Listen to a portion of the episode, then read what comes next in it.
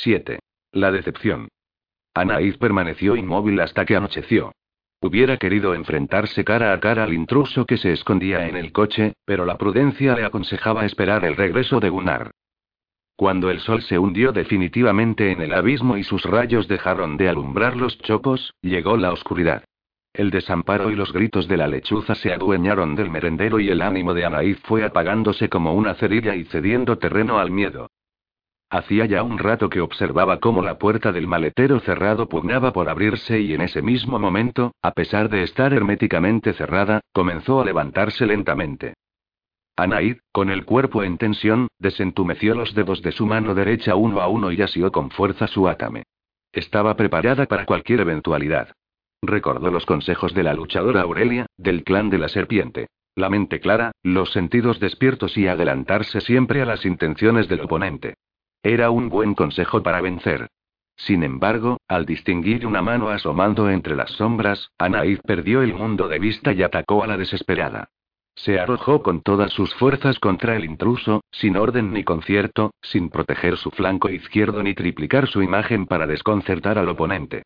Estaba poseída por la ira y levantó su átame sin atender a la pequeña e indefensa figura de una muchacha asustada cubriéndose la cabeza con sus manos delgadas. Anaid, no. Fuese porque pronunció su nombre, porque el tono de voz era inofensivo o porque un instinto oculto le permitió ver los contornos con más nitidez a través de la bruma del descontrol, Anaid detuvo el brazo a tiempo. Jadeando y con la mano ardiendo, iluminó a la intrusa. ¿Quién eres tú? Y ante su estupor, la chiquilla se puso en pie, saltó fuera del coche, se arrodilló ante ella y le besó los pies. Te adoro, Anaid. Soy tu más fiel y devota seguidora. Soy Dácil. ¿Dácil? inquirió Anaid arrugando la nariz y sin dejar de deslumbrarla con su luz y amenazarla con su átame. ¿La misma Dácil de los mensajes de email y de SMS? Sí, Anaid, soy yo. Te busco hace mucho tiempo. Quiero estar contigo, seguirte a donde vayas, servirte. Anaid tenía dos opciones. Creerla o no creerla. La estudió con detenimiento paseando su mano sobre su cuerpecillo. Era una chica muy delgada, de pelo rizado y oscuro, piel morena y ojos excesivamente pintados y salpicados de rímel caducado, de ese que dejaba grumos en las pestañas y manchones en la cara. Los labios pintarrajeados de un rosa estridente, los pies sobre unos tacones demasiado altos que acentuaban la delgadez de las piernas, y un top cantón de lunares negros subrayaban el mal gusto de la desconocida. Si obviaba los excesos, en cambio, el aspecto aniñado de grácil, de sonrisa angelical, ojos dulces y nariz pícara, era el de una virgen ortodoxa. Niña. Mujer. Ambigua. ¿Qué hacías en nuestro coche? Seguirte, hace mucho tiempo que te sigo. En ningún caso Balak, con su mundología y su milenario amor a la belleza, hubiera consentido en reencarnarse en aquel cuerpecillo nervioso y chillón. Pero, pero, ¿se puede saber quién eres y de dónde sales? Dácil sonrió con una sonrisa tan bonita que Anaid imaginó una mariposa de alegres colores revoloteando en su cara. Soy Dácil, la luz, hija de Ateneri, la blanca, y nieta de Guacimara, la princesa. Pertenezco al clan de la Axa, la cabra, y desde niña, desde que abrí los ojos, oí hablar de la elegida y del día en que vendría a nuestro valle para descansar en la cueva y entrar en la penumbra del cráter. Anaid se quedó asombrada. Digirió como pudo aquel cúmulo de información e intentó asimilarla. ¿Eres, eres una Omar? Claro, rió con franqueza Dácil, respondiendo a su nombre, cuyo significado era luz. En su alegría brillaba la luz. ¿Y, de dónde dices que vienes? De la isla de Chinet. ¿Chinet? repitió Anaid con incredulidad. Vosotros la conocéis como Tenerife, aclaró Dácil. Claro, el Teide. Gritó Anaid llevándose la mano a la boca. ¿Has dicho que la elegida penetrará en la penumbra del cráter? Eso han dicho siempre las matriarcas de la Orotava. La cueva está preparada desde hace generaciones. Aremoga, la mujer sabia de la Gomera, y Ariminda, la reina, nos prepararon a mi prima hermana Tacirga, la perspicaz, y a mí, para agasajarla y recibirla. Somos algo así como las azafatas de la elegida. Anaid la corrigió. Querrás decir las novicias, o las oficiantes. No. Eso es muy cutre, no mola nada. Anaid se quedó desconcertada. Ya. Las azafatas de la elegida suena más guay, ¿no? Anaid repasó su vestuario de nuevo. Además del horroroso top, llevaba una falda tejana con piedrecillas de colores incrustados, y en sus dedos lucía tantos anillos que apenas podía levantar las manos. Decididamente los gustos de Dácil y de ella eran muy diferentes. Pues sí, suena, guay. Dácil sonrió como mil mariposas. ¿De verdad? Ahora ya no podía echarse atrás y menos cuando Dácil se lanzó a su cuello y la besó. Anaid hubiera querido considerarlo un exceso, como su voz chillona o sus colores llamativos, pero el beso le pareció más dulce que los bollos de crema que había desayunado. Ariminda se va a enterar. Siempre me corrige. Ariminda. La matriarca de las Axas. Es relamida y anticuada. No te gustaría nada, nada, y de pronto, sin que hubiera motivo, Dácil extrajo un paquetito de su bolsillo y se lo entregó. Es para ti. Un regalo. Anaid hubiera querido rechazarlo, pero no pudo. Los ojos cantarines de Dácil, su mano generosa, su paquetito mal envuelto y la expectación mal reprimida le formaron un nudo en la garganta, un nudo muy extraño que le oprimía el cuello y la producía algo así como ganas de llorar. Muy raro. Lo abrió con cuidado y una bonita piedra cuidadosamente pintada apareció en medio del papel arrugado. Los colores eran vivos, y las formas geométricas con que estaba decorada, muy bellas. La piedra oval era negra como el carbón. ¿Te gusta? preguntó con mucho interés Dácil. La pinté pensando en ti, en el color de tu pelo y de tus ojos. Tu pelo rojo, el de verdad. Anaid supo que el nudo se le hacía al saber que alguien desconocido pensaba en ella y deseaba complacerla mediante algo tan delicado como una bonita piedra pintada a mano con amor. Es preciosa, comentó. Volcánica, de mi valle. Ven, te la pondré, es un amuleto. Está embrujada y te protegerá. Y por el pequeño orificio, apenas perceptible, pasó un cordón de cuero y luego lo ató con pericia al cuello de Anaid. Anaid notó cómo las manos delgadas de Dazil acariciaban levemente su cuello y luego jugueteaban con su pelo. Aquí se ve la raíz roja. Tendrás que tenirte. Qué pena. Me gustaría tanto verte con tu pelo rojo, eres tan guapa que ni me imagino lo bonita que estarías con la melena roja. Guau. Anaid se sintió complácida. Era agradable palpar esa admiración tan sincera. Así que tú eres mi azafata. ¿Y qué sabes hacer? Me enseñaron a ofrecerte plátanos con miel, a bañarte con esencias de aloe, a arroparte en una cama fresca perfumada de lavanda, a cantarte viejas canciones guanches y a entretenerte con antiguas leyendas, la de la princesa Ico, la de la bella Amarea. Anaid la interrumpió antes de que recitara la retaíla de leyendas que sabía. ¿Y qué haces aquí? Dácil se encogió de hombros. Me cansé de esperar y vine a buscarte. Anaid no entendía nada. ¿Me estás diciendo que tengo que ir a la Orotava porque ahí tenéis una cueva dispuesta a acogerme? Te esperamos desde hace 15 siglos. ¿Me invitáis a unas vacaciones en las Canarias? Dácil explotó en una carcajada. Me estás tomando el pelo. Para nada. Entonces, ¿por qué preguntas lo que ya sabes? Tú lo sabes todo, eres la elegida. Anaid negó. Te equivocas. Dácil pareció apurada. Entonces, ¿no eres la elegida? Anaid rectificó. No lo sé todo, mejor dicho, no sé nada y no tengo ni idea de por qué las matriarcas del clan de la cabra del Valle de Orotava tienen dispuesta una cueva para recibirme desde hace siglos. Yo sí lo sé, soy la única que lo sé. ¿Y me lo dirás? ¿Es para entrar? ¿Dónde? Dácil miró a todos lados con reparo y muy flojito murmuró. En el camino de los muertos, el que une los mundos. Anaid se llevó una mano a la boca para reprimir su sorpresa. El camino de On. Dácil suspiró. Las princesas Menceyes ya lo conocían, pero no se atrevían a entrar hasta que morían. En cambio tú, Anaid se sintió muy rara. Una chiquilla venida del Atlántico y nacida en una hermosa isla de clima primaveral sabía más acerca de su destino y su misión que ella misma. En cambio yo que... En cambio tú entrarás viva. Anaid sintió un leve temblor. Y saldré viva, supongo. Eso ya no lo sé, admitió Daci la penada. ¿Cómo que no lo sabes? Pues que, una vez entres en el cráter, nuestra misión, la de las oficiantes azafatas, habrá acabado. Eso quiere decir que no saldrás. Anaís mosqueó. ¿O que no saldré por el mismo sitio? Dácil dio la vuelta a su razonamiento. Era fácil de convencer. Es verdad. Me quitas un peso de encima. Anaís se dio cuenta de lo absurdo de la situación. Entonces, si me tienes que esperar en la cueva, ¿me puedes decir qué haces aquí? Conocerte. La franqueza de Dácil era más refrescante que un helado de vainilla.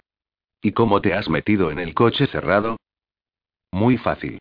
He hecho saltar la cerradura con el sortilegio de Bencomo. Anaís recordó que Bencomo estaba maldito. ¿Bencomo? Ese sortilegio no está. Prohibido. Sí. Claro, afirmó con naturalidad Dácil. Todos los sortilegios prohibidos provienen de Bencomo, el último Mencei, el terrible, que usó la magia Omar para luchar contra las profecías de los oráculos que vaticinaban la invasión. Sin suerte, porque nos invadisteis. Yo no estaba. Bueno, los peninsulares. Es una forma de hablar. ¿Y si están prohibidos, por qué los usas? Porque soy una revolucionaria. La frase la dejó frita. No podía creerlo. Lo bueno del caso era que Dácil estaba encantada de conocerse a sí misma. Anaid notó cómo la risa quería escapársele por debajo de la nariz, pero se reprimió. Vaya, vaya, he aquí a la Omar revolucionaria, la que capitaneará las nuevas generaciones de brujas jóvenes. Dácil rió con risa cristalina. No seré yo. Ah, no. ¿No eres la gran revolucionaria? Yo no, yo solo te sigo. El asombro de Anaid fue mayúsculo. A mí. Dácil revoloteó a su alrededor como un ave del paraíso. Tú eres mi guía, tú eres mi modelo, mi ejemplo, mi futuro. Tú eres guay, joven, enrollada y no te comes el tarro como las matriarcas que nos prohíben ir a la discoteca, ponernos faldas cortas y usar los sortilegios de Bencomo. Anaid sintió que le rogaba la cabeza. Aquella pequeña Omar era una verdadera bomba de relojería. A ver, Dácil, ¿qué tienen que ver la discoteca y la música house con la elegida y los sortilegios de Bencomo? Dácil se carcajeó y Anaid se quedó cortada. Eres muy divertida. Anaid no sabía que fuera graciosa, nunca lo había sido, aunque no le hubiera molestado serlo. Envidiaba, con envidia sana, claro, a las chicas graciosas que abrían la boca, desdramatizaban las pequeñas tragedias cotidianas y conseguían que todos se muriesen de la risa. Claudia, por ejemplo, era infinitamente más graciosa que ella. Pero si Dácil la consideraba divertida, comenzó a saborear el privilegio de tener a una incondicional. ¿Y qué quieres de mí? Verte, tocarte, seguirte, servirte, y griega. Y. Decirte cada día que te adoro. Y volvió a besarla con verdadera pasión, tanta que Anaid se tambaleó y tuvo que sujetarse al coche. Gracias a esa distracción percibió a lo lejos la imagen de Gunnar regresando de su carrera de footing. Rápido, al maletero. Dácil se extrañó. ¿Por qué? No quiero que mi padre te vea. ¿Quién te crees que me dijo dónde estabas? Y en ese momento Gunnar, jadeando, se acercó hasta ellas y saludó a la recién llegada. Tú debes de ser Dácil. Unos minutos más tarde Gunnar comía su sándwich sonriendo. La carrera le había devuelto el hambre y el buen humor. El asombro desmesurado de Anair le hacía tanta gracia que se le marcaba un hoyuelo en su mejilla derecha. Los tres estaban dando buena cuenta de las provisiones sentados en una solitaria mesa de piedra grafiteada. No puedo creer que disimulases tan bien, se quejó Anair mordisqueando un plátano. Tengo muchos años. ¿Y por qué te pusiste en contacto con Dácil? No me iba a quedar de brazos cruzados ante aquellos mensajes, ¿no crees? Anaid miró a ambos, a Gunnar y Dácil, conchavados sin que ella lo supiera. ¿Y entonces la llamaste? Pues claro. Y a Selene no se le ocurrió. Dácil negó. No. Tu madre nunca me devolvió un mensaje. Ahora la curiosidad de Anaid se dirigió hacia Dácil. ¿Y cómo conseguiste el número de móvil de Selene? Lo copié de la agenda de Elena. ¿Elena? Claro, yo venía de Urt. Lo que no sabía es que regresaría al mismo sitio. ¿Cuándo marchaste de allí? Anteayer. Anaid se llevó la mano al pecho para que Gunnar y Garzil no oyeran los horrorosos latidos de su corazón que le salían por la boca. ¡Qué vergüenza, qué apuro! ¿Y conociste a la familia de Elena? Solo a algunos de sus hijos. ¿A Rock? Preguntó con un temblor imperceptible. ¿El guaperas de la moto? No me hizo ni caso, su novia es una tonta. Anaid se puso de los nervios. Marión. Eso, Marión, me cayó fatal, y de pronto se tapó la boca con la mano. Lo siento, perdona, a lo mejor es amiga tuya. No, no lo es y no lo será nunca, explotó Anaid aprovechando la ocasión que se le brindaba. Marión es una chica engreída, egoísta, manipuladora. Gunnar interrumpió el monólogo de Anaid que derivaba peligrosamente en un soliloquio victimista. ¿Viniste en tren? En un camión. ¿Cómo? De polizón. Era un camión de pollos. Anaid entendió el motivo de su confusión para identificar el aroma dulzón que la había delatado. Una mezcla de pollo y niña. ¿Tu madre ya sabe que viajas de esa forma? Dice que me parezco mucho a ella. Está muy orgullosa de mí. Anaid supo que algo no encajaba en esa explicación.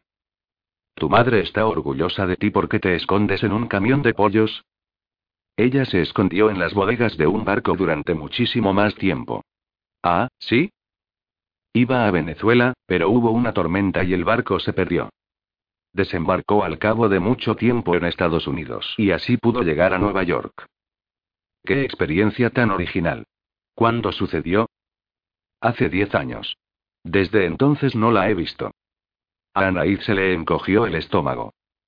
¿Tu madre te abandonó? No, no, está ahorrando para que vaya de vivir con ella. Me quiere un montón, somos muy parecidas. Ya. Yo sé mucho inglés, para cuando vaya de vivir con Atener y trabajar leyendo las manos. Así la ayudaré. ¿Y por qué no te ha reclamado antes? Dácil sonrió. No puedo irme sin haber atendido a la elegida. Entonces Anaid lo comprendió todo. Quieres cumplir tu misión para poder ir con tu madre a Nueva York. Eso es. Y por eso me has venido a buscar. Como tú no venías. Anaid se conmovió. El destino venía a buscarla, y eso quería decir que estaba jugando con su destino, dilatándolo, anteponiendo sus caprichos a sus obligaciones. Pero ella solo quería recuperar su cetro y disponer de un poco de amor. En cuanto tuviera el cariño de Rock otra vez, ya sabría qué dirección tomar. Y espontáneamente se inclinó sobre Dácil y abrazó su cuerpecillo delgado. Notó cómo le correspondía clavándole en su espalda la pequeña mano ensortijada. Era un disfraz. Su aspecto de Lolita Pizpireta encubría a una niña de 13 años a lo sumo. Despierta, atrevida, entusiasta y sentimental, eso sí. Y sin madre, eso también. Como ella en esos momentos. Ha sido una sorpresa, Dácil, le confesó. ¿Dónde vas a quedarte? Contigo, dijo inmediatamente la pequeña. Anaid le dio largas. No puede ser. Yo estoy de incógnito. Nadie debe saber que he vuelto. Y miró a Gunnar. A él también lo conocían. Según le había explicado, había estado preguntado por ella Senurt. Gunnar pareció leerle el pensamiento. No me verán, Anaid, me iré. Anaid se quedó patidifusa. ¿A dónde? Hacia el sur. Si me quedo contigo, Selene interferirá. Tengo que engañarla y alejarla de ti. Anaid se angustió. ¿Cuándo te irás? Cuanto antes mejor. Con eso no contaba. No podía quedarse sola, sin padre y sin madre, huyendo de Omar y de Odish al mismo tiempo. Tengo miedo. Con el cetro en las manos no lo tendrás. Estaré sola, se lamentó Anaid. Pero Gunnar le guiñó un ojo. Te dejo en buenas manos. Anaid miró a Dácil, una mocosa que ni tan siquiera había sido iniciada. No me puedes hacer esto, se dolió. Gunnar recogió los restos de comida, se puso su pie, se limpió las migas de su camisa y le besó. Volveré. Tenlo por seguro. ¿Y qué voy a hacer ahora? gimió Anaid. Buscar el cetro, por ejemplo, le sugirió Gunnar con retintín. Anaid, que había abandonado a su madre una noche antes, se sintió tan engañada como Selene. 8. La sorpresa. Anaid no pudo acercarse al robleral hasta el día siguiente. Esa noche la pasó con Dácil, escondidas en su casa, imbuyéndola de la necesidad de permanecer ocultas a los ojos de Elena y Karen. De buena mañana dejó a su amiga durmiendo y emprendió el camino hacia la cueva donde se ocultaba el cetro. A medida que se acercaba, su mano comenzaba a arder de impaciencia. Por fin, ansiosa, penetró en la oscuridad de su cueva. La descubrió en el robleral cuando era niña, escondiéndose de su abuela Demeter. La exploró durante años y ahora sería capaz de recorrer todas sus salas con los ojos cerrados.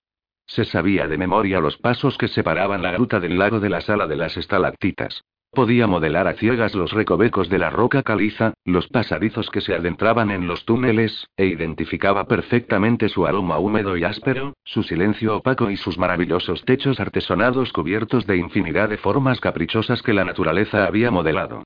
Era su cueva. No obstante, estaba tan obcecada en recuperar el cetro que no atendió a ninguno de los signos que le indicaban que algo anómalo sucedía. No notó que en el suelo arenoso había rastros de huellas humanas que un olor acre impregnaba la sala de los fantasmas, bautizada así por las estalagmitas fantasmagóricas que se erguían como guardianes blancos. Ni que, cuando penetró como una tromba en la gruta del lago, una sombra se escurrió escudándose en las paredes angostas y se ocultó tras una columna. Y es que Anaid estaba muy alterada.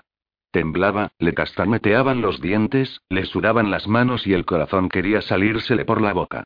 Ardía en deseos de poseer el cetro. ¿Dónde estaba? Lo sentía, lo notaba muy cerca. El descontrol la dominaba. Sus ojos fueron a posarse con urgencia en el hueco que su visión le había señalado como el lugar donde se ocultaba el cetro. Efectivamente, ahí estaba. En cuanto lo vio, sus ojos desenfocaron el resto del universo y se centraron en ese único objeto codiciado.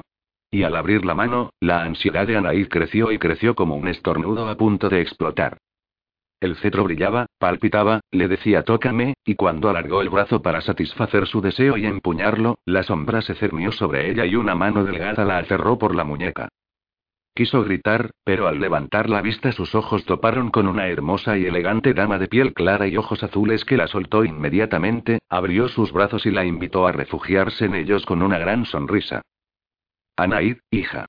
Anaid, que al despedir a su padre había mantenido el nudo de la emoción bien atado, sintió cómo se deshacía y no pudo detener el sollozo que salió, naturalmente, de su garganta. Abuela. Gritó antes de fundirse en un abrazo con Christine Olaf, la dama de hielo. Recordó la batalla contra Baalat, la voz serena y fría que le dictó sus actos, el espíritu sin rostro que destruyó a Baalat y se quedó con el cetro. Y la señaló atónita. Me salvaste de Baalat, fuiste tú.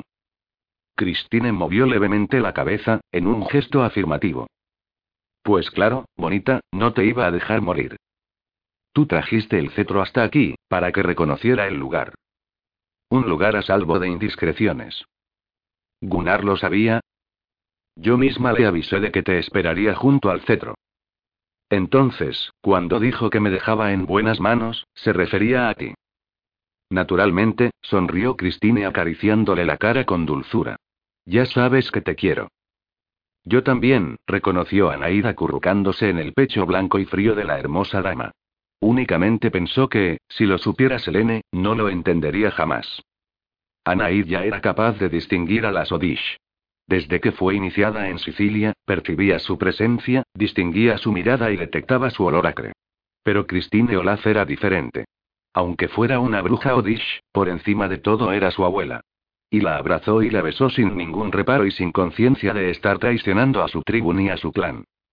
Christine, alta, rubia y con los mismos ojos azul grisáceo que heredaron Gunnar y ella, era una abuela juvenil. Pero Anaid pronto se dio cuenta de que estaba dispuesta a consentirla como todas las abuelas. Pídeme lo que quieras, mi niña, le ofreció con su voz tan elegante como sus manos delgadas e inmaculadas. Anaid tenía un deseo irrefrenable de tocar el cetro. Puedo. Pues claro, es todo tuyo. Anaid lo acarició avergonzada. Delante de Christine no se atrevía a empuñarlo. Se limitó a rozarlo con los dedos y a sentir cómo el bienestar del objeto mágico se extendía por todo su cuerpo. Luego rogó. ¿Puedo, puedo ver a Rock? Ven conmigo. Christine la invitó a acompañarla al interior de la gruta del lago. Una vez allí, con un levísimo chasquido de dedos, el lago se transformó en un gran bloque de hielo. Desde cinco rincones estratégicos, que unidos por líneas imaginarias componían la forma de un pentáculo, se encendieron cinco velas que con su luz difusa fueron iluminando paulatinamente la estancia. Christine rozó levemente el hielo y, ante el asombro de Anaid, la imagen de Rock comenzó a reflejarse a sus pies. Se le disparó el pulso a mil. ¡Qué guapo que era! En esos momentos Rock estaba en clase, sentado en su pupitre, sudoroso y agitado, ensortijándose el bolígrafo en un rizo, una vez y otra, en un tic repetido hasta la saciedad. Ante él, un papel en blanco y una fotocopia con cuatro problemas de matemáticas. Era un examen y lo llevaba fatal. Se compadeció de Rock. ¿Puedo ayudarle? ¿Estás segura? La interrogó Christine. No quiero que suspenda. Pues tú misma. ¿Qué hago? Cristina le tomó las manos. Pronuncia conmigo. Et pordect, le, numis. Esa magia ya no era Omar. El conjuro de Cristina no lo utilizaban las Omar. Y con razón. Et pordect, le, numis, susurró Anaid flojito. Y Rock, como en una secuencia absurda, comenzó a escribir a una velocidad desesperada, como si le fuera la vida en ello y sus manos trabajasen a cámara rápida. A su lado, los compañeros se daban cogazos y reían. Parecía loco, estaba enloquecido y ni siquiera él comprendía lo que le estaba sucediendo. Hasta que se detuvo con los ojos vidriosos, la mano agarrotada y la incredulidad en el rostro. Había resuelto los cuatro problemas perfectamente en menos de un minuto.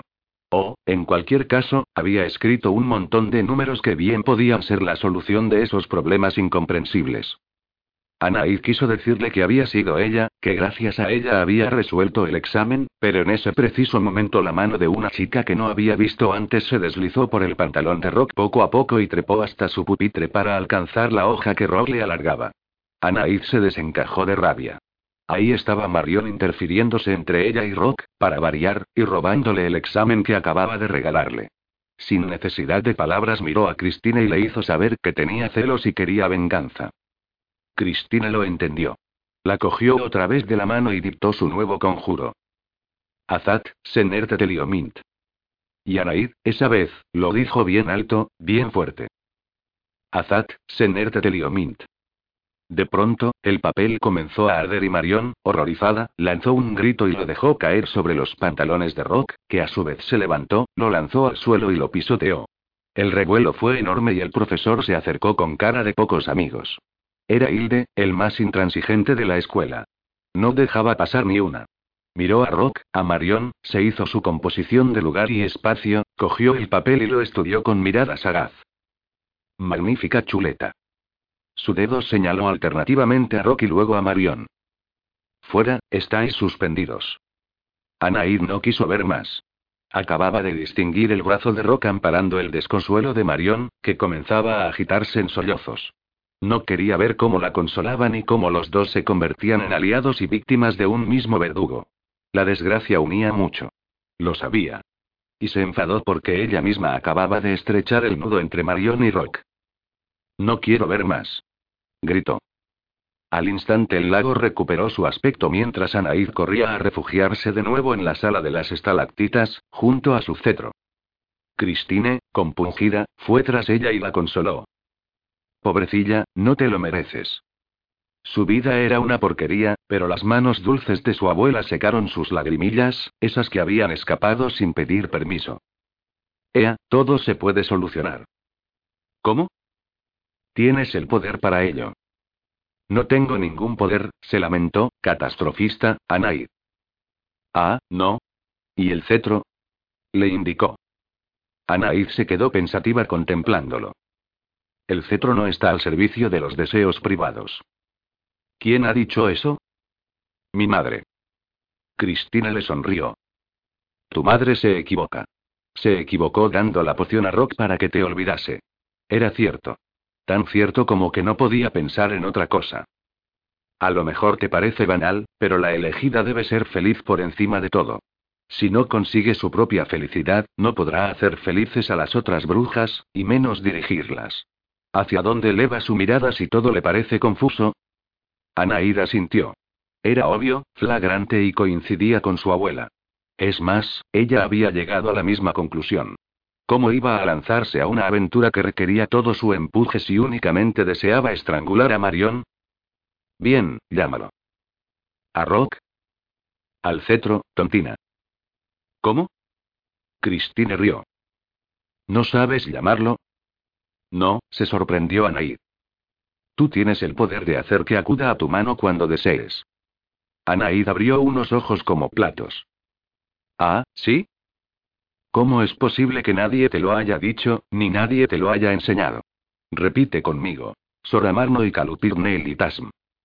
Soramarno y Kalupirne y Tasm, repitió con convicción. Inmediatamente sintió el calor en la palma de su ruano, una llamarada de luz que dio el camino del cetro. Y el cetro, obediente a su llamada, voló hasta encajarse en el hueco caliente de su mano. Anda, cierra la boca, le dijo Christine en brona. Pero Anair no podía cerrarla de la emoción. ¿Cómo ha llegado hasta mí? Magia, cariño, magia, por algo eres una bruja. Podía llamarlo a su antojo, podía hacerlo oír hasta ella y así ya no tendría que reprimir los deseos irrefrenables de poseerlo. Es precioso, musitó su abuela con arrobo. Cristina lo contemplaba ensimismada y su mano blanca se acercó a tocarlo, pero Anaid retiró inmediatamente su tesoro y lo ocultó en su espalda. Puede ser, peligroso, se justificó. De pronto, acababa de recordar las advertencias de la lección de su madre. Tres Odish ansiaban poseer el cetro. Balak, la condesa y su propia abuela, Christine. Los ojos de Christine habían reflejado la codicia, aunque enseguida volvieron a ser afables y, sin asomo de ansiedad, le sugirió que volviese a guardarlo. Anda, déjalo donde estaba. No, Christine no era como su madre decía. Podía confiar en ella. Abuela, ¿y ahora qué haremos? ¿Tú qué quieres hacer, cariño? Una cosa es lo que me gustaría hacer y otra lo que podría, Tú puedes hacer lo que desees, Anai. Lo que desees. ¿Entiendes? No es cierto. Hay magia que me está vedada. ¿Y si quisiese convertirme en avispa y picar a Marion que... Nunca supo cómo ni de qué forma apareció en el patio de la escuela, junto al tilo, revoloteando sobre la cabeza castaña de Marion. No había pronunciado ningún conjuro ni había repetido ninguna de las palabras que su abuela le dictaba. Pero era una avispa y bajo ella tenía a su enemiga besándose con Rock. Podía picar a los dos o. Se interfirió entre sus bocas y clavó su aguijón en el labio de Marion. ¡Ah!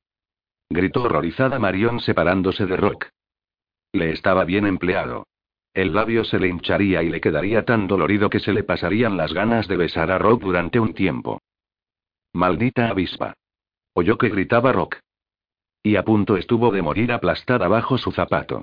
Un rapidísimo Lupin la salvó por los pelos. Planeó hasta las alturas para escapar de su radio de acción. Marion estaba desesperada refregándose la boca y llorando de dolor. Espera, no te lo toques. Qué pasada. Es brutal. En efecto, el labio de Marion, amoratado e hinchado, era como el de un boxeador. Rock escupió sobre un poco de tierra, fabricó un montoncillo de fango con su propia saliva, hizo una pasta y la aplicó con cuidado sobre la picadura. Lo hizo con cariño, con delicadeza, y luego abrazó a Marion, compadecido de ella, queriéndola más por esa desgracia que los unía. Anaid, convertida en avispa, sintió que de nuevo la rabia la embargaba y en esos instantes deseó acabar con ellos de una vez. Fue un deseo oscuro, turbio.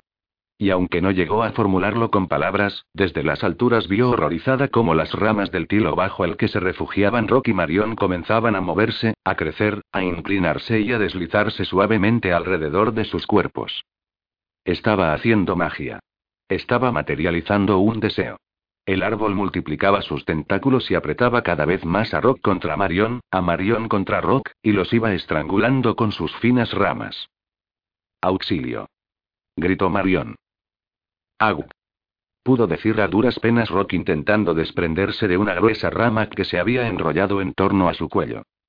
Anaí reaccionó. Fuese una avispa o una chica no podía permitir que una pataleta de rabia acabase en una tragedia. Ragar Hermes, musitó.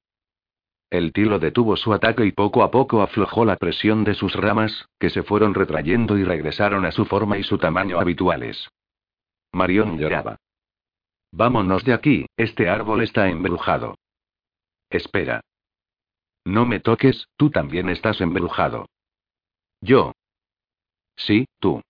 Cada vez que me acerco a ti me ocurre algo. Vete. Anaís revoloteó complacida observando cómo Rock intentaba convencer a Marion de lo contrario. No seas burra, han sido coincidencias. ¿Coincidencias? Rock la cogió de la mano y la acercó a él. ¿Lo ves? No pasa nada. Y ese fue el gran momento de Anaid. De una mirada rápida convocó a todos los pulgones, las larvas de mariquitas y las hormigas que paseaban por las ramas del tilo y los obligó a saltar sobre Marion.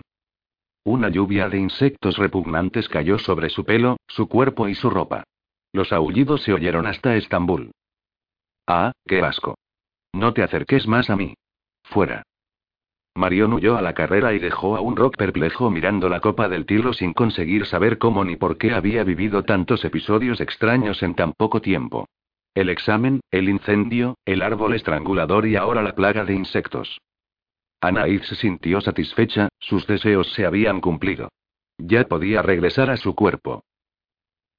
Y volvió a ser una chica, y no una avispa, sentada en una gruta subterránea, quien intercambió una mirada cómplice con aquella mujer tan maravillosa que le había enseñado en unos minutos a conseguir que sus deseos se hiciesen realidad. Era tentador y muy, muy divertido. Gracias, abuela. De nada, ha sido un placer. Y solo es el principio. ¿Puedo hacer muchas más cosas? Pues claro, cariño. Conseguir que Rock esté loco por mí, eso es facilísimo, hasta las Omar pueden. Pero no lo practican. Algunas sí. Tu madre, por ejemplo. Era verdad. Selene había admitido que proporcionó a Gunnar una poción amorosa que había aprendido de niña con su prima Leto. ¿Me ayudarás? Naturalmente. Y te protegeré. Anaid se arrebujó en sus brazos. Su abuela, Dácil. No estaba tan sola como había creído. Sería fantástico vivir con papá y contigo. Christine la tranquilizó. Gunnar distraerá a Selene. Será su anzuelo. Luego volverá a por ti. Te quiere. Su abuela tenía razón, alguien tenía que dejar pistas falsas sobre su paradero. No podía arriesgarse a que Selene se presentase en Urt y desbaratase sus planes. ¿Y Dácil? ¿Qué haremos con Dácil? Christine Olaf sonrió. Esa chica nos va como anillo al dedo. ¿Tú crees? Te adora, hará lo que le digas, fingirá lo que le propongas. ¿Y qué le propondré? Christine sonrió enigmática. Ella será tu aliada en el mundo real. Nadie ha de saber que estás en Urt. Si Elena o Karen se enterasen, las Omar intervendrían. Dácil será tu alter ego. Anaid se quitó un peso de encima. Era cierto. Su abuela pensaba por las dos, maquinaba y tenía planes seductores en la cartera. Vamos a comer algo, ¿no? ¿Tienes hambre? Uf. Me comería una langosta. Fue un decir, una frase hecha, algo que formuló sin pensarlo. Pero en el momento en que tuvo en sus manos una langosta se quedó patidifusa. Anda, come, ¿no tenías tanta hambre? Pero, intentó objetar a Naid. No había, sin embargo, ninguna objeción al olorcillo de la langosta y a su carne blanca, tierna y sabrosa que Anaid probó al separar un fragmento de caparazón. Un, deliciosa, musitó. Y en ese mismo instante lamentó no tener una servilleta y un pedazo de limón.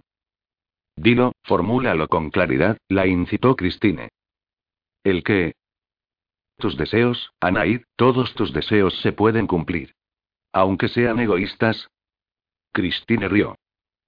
¿Desde cuándo un deseo no es egoísta? Si deseamos el bien ajeno estamos pensando en los demás. Justificó Anaid. ¿Y eso no sirve para tranquilizar nuestra conciencia? También es egoísta, cariño. Es que... Anaid no acababa de decidirse. No acababa de arrancar. Dilo ya. ¿Quieres ser la elegida y comportarte como tal? Sí, claro. Entonces no te reprimas, cariño, desea, desea compasión y serás correspondida. La tibieza y la mediocridad no son buenas compañeras de las heroínas. Aspira a grandes cosas, sea ambiciosa y lucha por ello. ¿Cómo te crees sino que triunfan algunos políticos, algunos hombres de negocios, algunos famosos? Eres muy, muy poderosa. Actúa como lo que eres. Anaid se sintió henchida de orgullo. Su abuela tenía razón. La elegida no podía ir por el mundo con la cabeza gacha, los pies descalzos y arrastrando los deseos mal reprimidos. La elegida tenía el cetro y tenía la potestad de dirimir el futuro de todas las brujas. Debía, por lo tanto, poseer la llave de la felicidad, de la propia y la ajena. Ella, Anaid, era la elegida y simplemente deseándolo el cetro obedecería a su llamada y acudiría a ella. Soramarno y Calupir Nelitasm, exclamó con voz clara y tono autoritario. E inmediatamente el cetro voló de nuevo hasta su mano y le confirió el poder que necesitaba, el que le correspondía por ley. Deseo conseguir el amor de Rock. Christine, su abuela, la miró arrobada y la besó. Tus deseos se verán cumplidos, bonita. Todos. Todos. Dormía envuelta en pieles, dentro de un iglú que la protegía del viento del norte. Pero su sueño era intranquilo y gritaba en medio de grandes pesadillas. Su madre estaba alimentando a los perros, que se habían despertado inquietos y se habían puesto a ladrar en plena noche. Al oír los chillidos de su hija, corrió presurosa a su lado. Sarmik, Sarmik, despierta, le insistió una y otra vez zarandeándola para que abriese los ojos. Sin embargo, Sarmik, una inuit de 15 años, de ojos rasgados y tez de porcelana, se resistía a despertar y su cuerpo se retorcía como una serpiente. Fuera, haciéndose eco de un mal presagio, los perros del trineo aullaron a la luna, como solían hacer sus antepasados, los lobos. Khalad miró a su hija y se estremeció. Sabía que un día u otro llegaría el momento en el que su hermana la reclamaría, pero no creía que fuese tan pronto. Sarmik, Sarmik, despierta. Y esa vez Sarmik la obedeció y se puso en pie como una autómata. Luego abrió los ojos y Kaalat se llevó la mano a la boca. Estaban ciegos. Había desaparecido su pupila y la córnea blanca ocupaba todo el globo ocular. Sarmik había sido poseída. Oh, gran madre Osa. Protege a mi hija Sarmik y protege a su hermana de leche Diana. Ellas son una, así fue sellado su destino. Sarmit cayó al suelo desfallecida y Kaalat corrió a recibirla en sus brazos. Segunda parte. Los errores. La maldición de Odi. Yo maldigo a la elegida del cabello en llamas a sucumbir ante el poder del cetro pronunciando las palabras prohibidas que encadenan fatalmente los tres errores. Ofrecerá el filtro de amor con su propia mano. Beberá de la copa prohibida en tiempos anteriores. Formulará el conjuro de vida en el cuerpo de la Virgen. La elegida maldita morirá. Y los muertos se cobrarán su tributo por los tiempos de los tiempos. 9. No seguirás al hombre rubio. Tras repostar, Selene pagó con lentitud al empleado de la gasolinera. Lo hizo aposta para sonsacarle. Rubio y muy alto. No le había sido difícil darle conversación.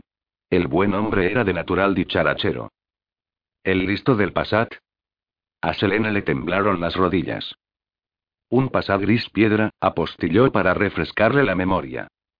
Pero no hacía falta, el empleado no pudo disimular su disgusto. Menuda mañanita me ha dado el pájaro.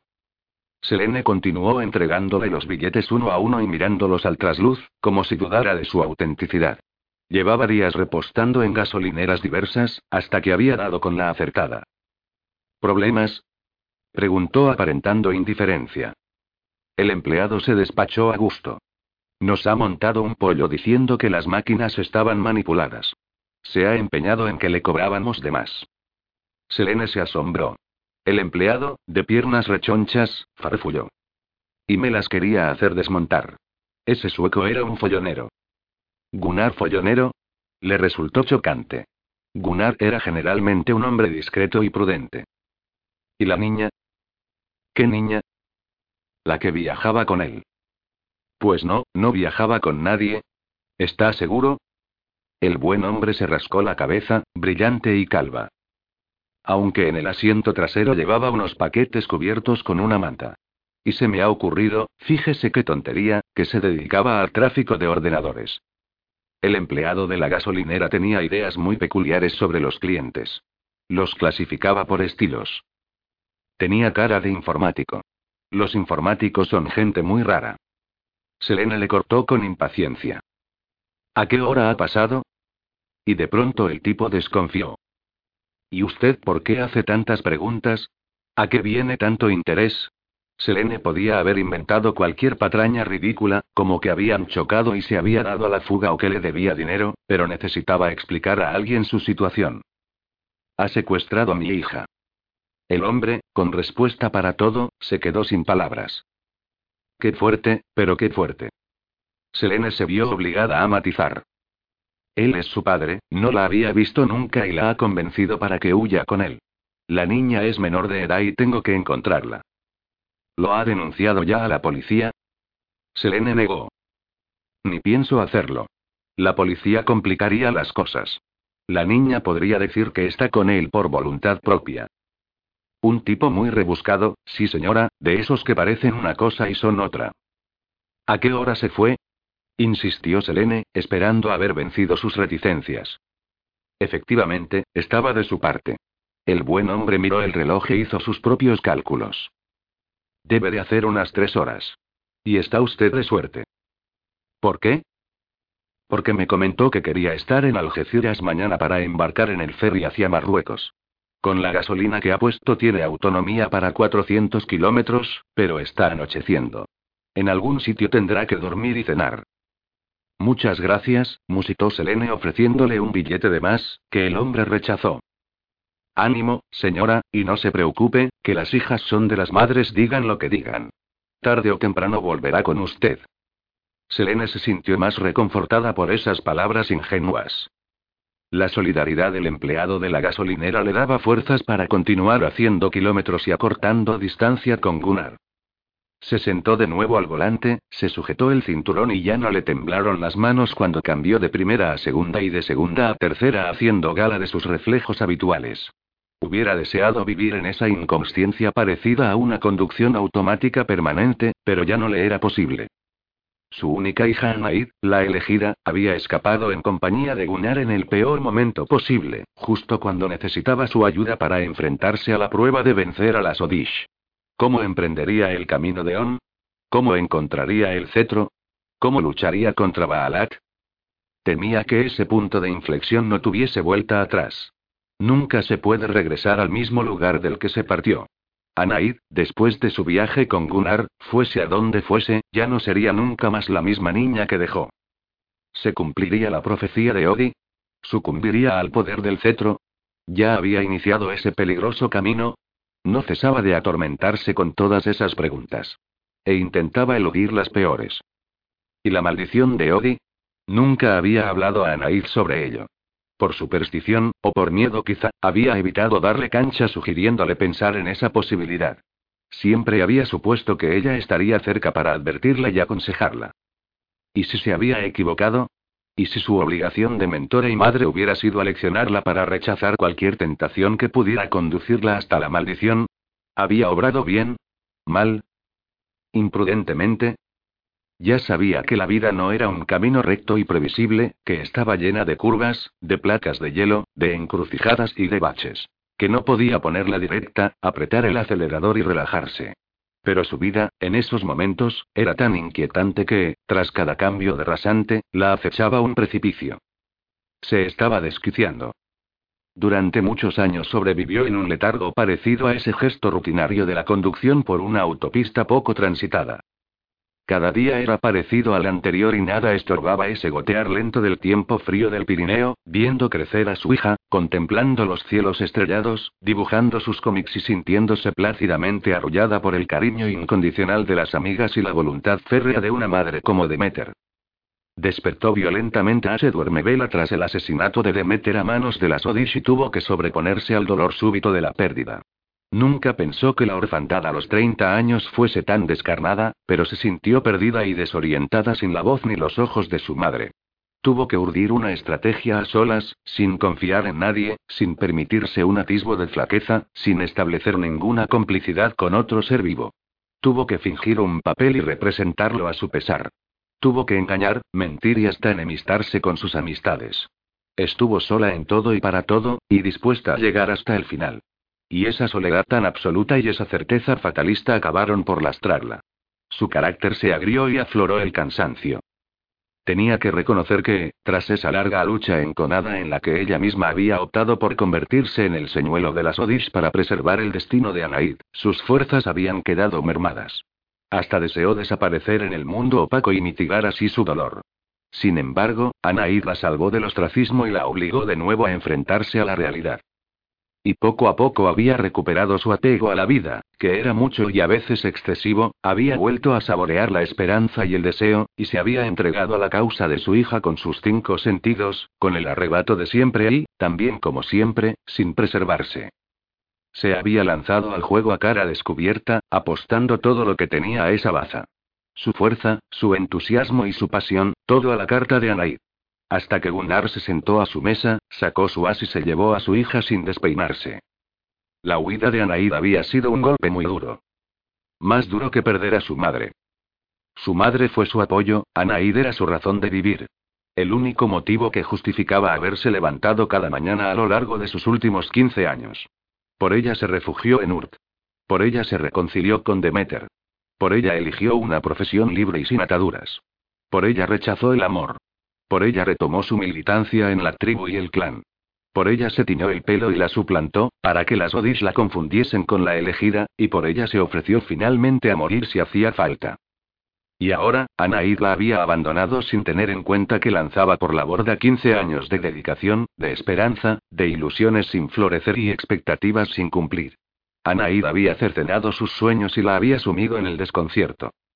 ¿Era eso lo que sentían las otras madres cuando sus hijos las abandonaban para vivir su vida? Probablemente todas las madres tuvieran tantos motivos como ella para esperar de sus hijos el agradecimiento eterno. La vida de las madres acostumbraba a estar construida desde el pan duro, las noches en vela y las sesiones de cine pospuestas. Se mordió el labio hasta hacerlo sangrar. Pero había una cosa que no le perdonaba. Anaída había escapado con la persona de quien ella la preservó siempre. Gunnar.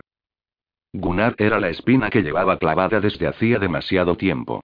Gunnar aún existía, era poderoso, apuesto, inteligente, se servía de las mismas armas de seducción y había vuelto a despertar sentimientos dormidos y contradictorios. Gunnar había reabierto antiguas cicatrices y, finalmente, había engañado a su propia hija. No era justo.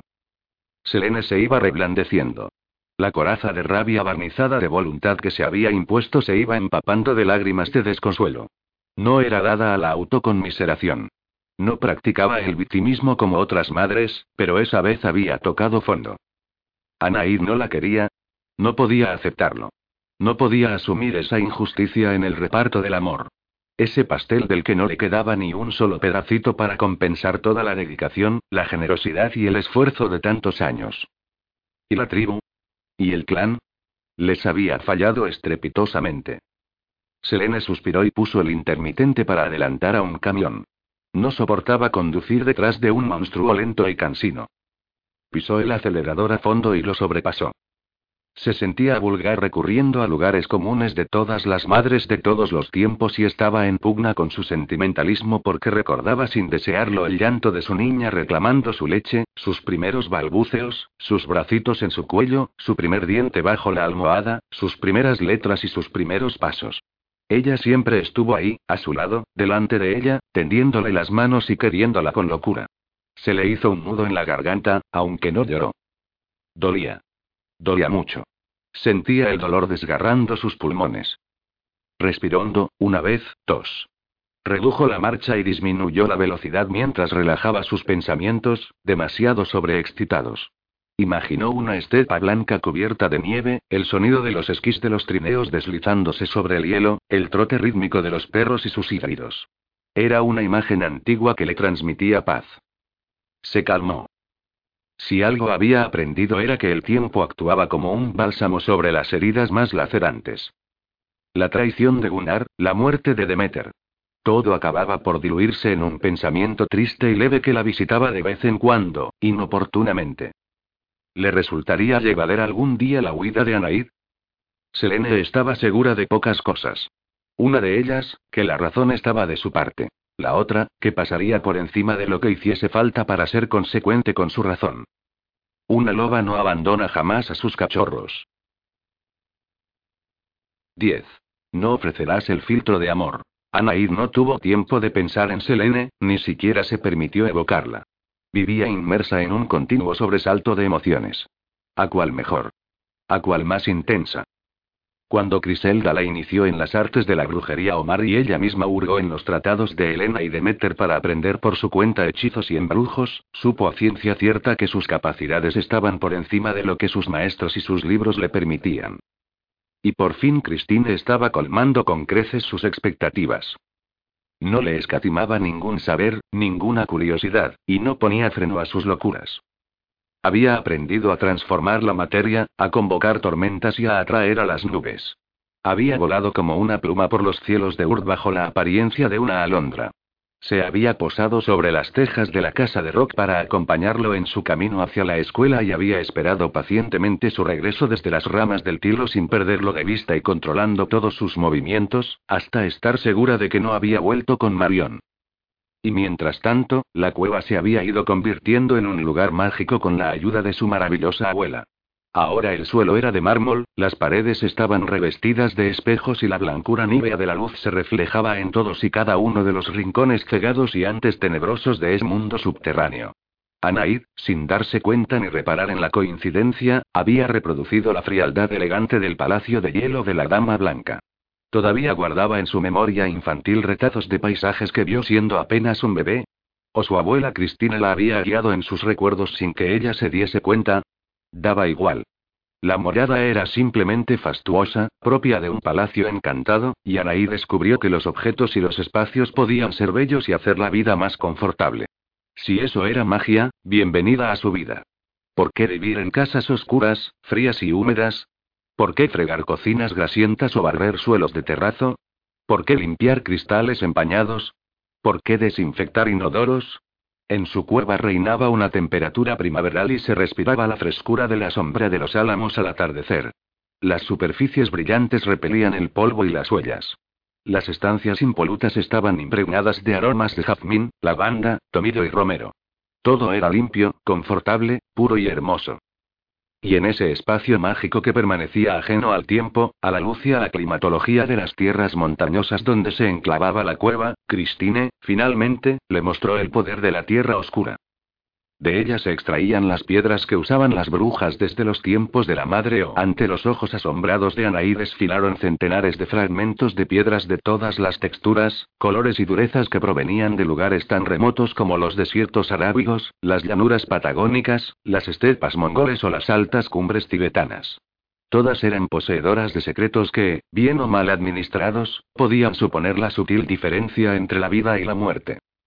De entre las muchas piedras mágicas que la dama de hielo le mostró, Anaid hizo su selección y las guardó en un pequeño cofre. Izf de Arandín, el jaspe verde que reforzaba la vista y confortaba el espíritu. Becebe de Ulum, piedra roja y verde que mataba la melancolía. Abarkid, de color verde amarillento, procedente de las minas de azufre africanas, que encendía la codicia. Carvedit de Culequín, piedra macedónica que se hallaba en el corazón de las liebres y calentaba a los humanos que las llevaban consigo. Fanakit de Cercumit, que producía efectos hipnóticos. Y Militad Dorado de la India, que protegía de sortilegios. Tras haber escuchado durante horas, sin pestañear, las explicaciones de su abuela, ávida coleccionista, Anaid se dio cuenta de que había acabado su lección, a pesar de que no se sentía en absoluto cansada. Era tan agradable aprender de una bruja sabia y poderosa como Christine. Y su entusiasmo tuvo su recompensa. Su abuela abrió su cofre personal y le mostró su colección de joyas engarzadas. Escoge, Anaid. Déjate llevar por tu deseo y adelanta tu mano sin miedo. Sustituye ese anillo de esmeralda que perdiste, el que escogió Selene y no tú. Anaid, temblorosa, dio rienda suelta a su impulso, algo a lo que no estaba acostumbrada. Escogió para sí los que le parecieron los avalorios más bellos. Un collar de zafiros, un broche de amatista y una pulsera de turquesas. La dama blanca examinó en primer lugar el collar de zafiros y, mientras lo hacía y lo colocaba en torno al esbelto cuello de Anaid, la niña contenía la respiración. Hermoso collar. El zafiro azul fue extraído por primera vez en la antigua isla de Ernedip, conocida como Ceilán. Has escogido bien, Anaid, esta piedra guarda el poder de la sabiduría. Si eres portadora de un zafiro y te enfrentas a un desafío, el poder de la piedra te permitirá hallar la solución. Anaís respiró aliviada. Había sido intuitiva y había acertado. La dama blanca acarició la pulsera de turquesas y la puso sobre la blanca muñeca de Anaid. De nuevo el azul, el azul de tu mirada, del cielo ártico y de los glaciares. El color más frío y poderoso. Me alegra que te decantes por mi tonalidad favorita. Esta piedra, la turquesa, es muy preciada y te permitirá superar el pasado, esas viejas heridas que no eres capaz de olvidar. Mira tu pulsera cuando te invada la melancolía. Podrás afrontar el futuro sin el lastre de tu historia. Arrancará de raíz todo aquello que te ata a lo que ya sucedió. Anaís recibió la pulsera de turquesas con devoción. Le gustaba sentirse ratificada por la afilada sabiduría de su abuela. La dama blanca tomó por fin suavemente el broche de amatistas. ¿Y las amatistas? Fundamentales en tu misión. Básicas para conseguir la fuerza que debes poseer para vencer a tus enemigos. Es la piedra de la clarividencia, tu tercer ojo, tu energía. ¿Sabías que pueden guiarte hacia tu verdadero yo? Anaid, emocionada, extendió su mano hacia el broche, pero Cristina lo retiró con rapidez. Sin embargo, Anaid, tienes que estar segura de ti misma. Si tus dudas te corroen y tu inseguridad te domina, esta piedra puede resultar peligrosa. Es profundamente perturbadora. Anaid sintió un escalofrío en la nuca. La dama blanca podía ser inquietante. Dudó unos instantes entre coger el broche o admitir su miedo. Por fin, tal vez ayudada por la fuerza del zafiro, alargó su mano. En respuesta a su valor recibió una confortante sonrisa de su abuela, que la ayudó a clavar la aguja del broche en su ropa, sobre su pecho izquierdo. Me alegro de que te sientas capaz de afrontar tu destino con entereza. Anaid no se atrevió a confesar sus temores. O, a lo mejor, sus temores eran humanos y ella, una bruja, se había crecido con su conocimiento y la ayuda de la magia y los había dejado atrás. Si deseas añadir una nueva joya a tu colección, solo tienes que pronunciar el conjuro. ¿Cuál? preguntó Anaid. Atichomurtse Capsule, susurró seductoramente Christine. Anaid se dejó llevar por esa tentación momentánea. Atichomurtse Capsule. Inmediatamente, en su tobillo refugió una delicada cadena de oro. Christine dio su aprobación y Anaid se revistió de optimismo. Así de sencillo, así de fácil. Desde que su padre le regalara los pendientes de rubíes, había descubierto el poder energético de las piedras y las joyas. Por algo los amuletos habían sido siempre los objetos predilectos de hechiceros y chamanes. Por algo Selene, su madre, adoraba las joyas. Por algo las mujeres las amaban y algunas se vendían por ellas. Y Anaid, cubierta de piedras preciosas, intuyó que la fuerza de la madre tierra la impregnaba de poder. Ese era el regalo de Christine, pero tenía un coste y lo sabía. La dama ya la había instruido y le había hecho ofrenda de su sabiduría, del cetro y las joyas. Había llegado el momento de salir del refugio de su cueva, y volver al mundo para enfrentarse a su misión. ¿Le dictaba ese consejo la sabiduría del zafiro? No le hizo falta ratificarlo con preguntas innecesarias. Su abuela Christine estaba expectante. ¿Y bien? preguntó. ¿Te sientes preparada? Anaid se llevó la mano al pecho y acarició el broche de amatista. Estaba rodeada de espejos y superficies reflectantes en las que se reproducía su imagen y se miró largamente. Esa cara algo aniñada, esos ojos asustados, azules y magnéticos, que atraían todas las miradas, esas piernas largas y a veces algo torpes, esa blancura excesiva de la piel necesitada de sol. Esa era ella, la chica que Rob vería. ¿Tú crees que soy bonita? Christine rió con ganas. Bonita es una palabra tibia para ti. Bonitas son las muñecas, las faldas y las margaritas. Tú eres hermosa. Anaid no estaba acostumbrada a pensar en ella misma y menos aún como una chica guapa. Antes, más bien le sucedía al contrario. ¿Qué podía ver Rock en alguien tan insulsa, aburrida y feucha como ella? Sin embargo, en el poco tiempo que llevaba junto a su abuela, su visión acerca de sí misma se había transformado radicalmente. Christine la miraba con arrobo y se extasiaba con su presencia. Era difícil mantenerse inmune a la adoración ajena, sobre todo cuando su única y exclusiva obsesión era ser merecedora de la adoración de Rock. Necesito el amor de Rock, repitió para convencerse de que su felicidad era prioritaria. Había descubierto que el enunciado de las frases repetidas acababa por convertirse en algo posible. ¿Y a qué esperas? La incitó la dama blanca. Anaid sintió un sudor frío. ¿Ya? Christine se enfrentó a ella con toda su arrogancia y su estatura. Para una bruja tan poderosa como tú, un deseo tan sencillo como ese se cumple en cuestión de minutos. Anaid creyó que Cristina le tendía una mano, pero se confundió. ¿Un conjuro de amor? Tu simple voluntad de desear que se fije en ti sobra y basta. Deja los conjuros para los humanos que carecen de fuerza y de energía. Anaid tragó saliva. Sin magia. Christine la repasó de arriba abajo. Tú eres mágica. Sirve a tus propios propósitos. Anaid salió de la cueva con la firme decisión de valerse de su belleza, su inteligencia y su poder. Iba cubierta de joyas, estaba impregnada de la mirada brillante de la dama blanca y pisaba un terreno conocido. Y sin embargo, estaba muerta de miedo. Al acercarse al camino por el que Rock regresaba a su casa cada tarde, su decisión se fue enfriando y su confianza se volatilizó. Las objeciones sustituyeron a su empuje y los temores fueron frenando su impulso. ¿Qué pretendía? ¿A dónde iba tan decidida? ¿Tenía acaso alguna estrategia? Reconoció que no tenía ninguna y le pareció absurdo aparecer ante Rock y decirle, mírame. Porque, en el supuesto de que Rock la mirase, caería rendido a sus pies. Y existía el problema añadido de Elena. Si se enteraba de su regreso, se interferiría y se pondría en contacto con Selene. Tocó con ansiedad el zafiro para que iluminara su inteligencia y evitó rozar siquiera la amatista, no se diese la circunstancia de que la turbulencia de sus emociones la confundiera. Tomó aire y cerró los ojos. Se concentró y deseó que su mente se iluminara.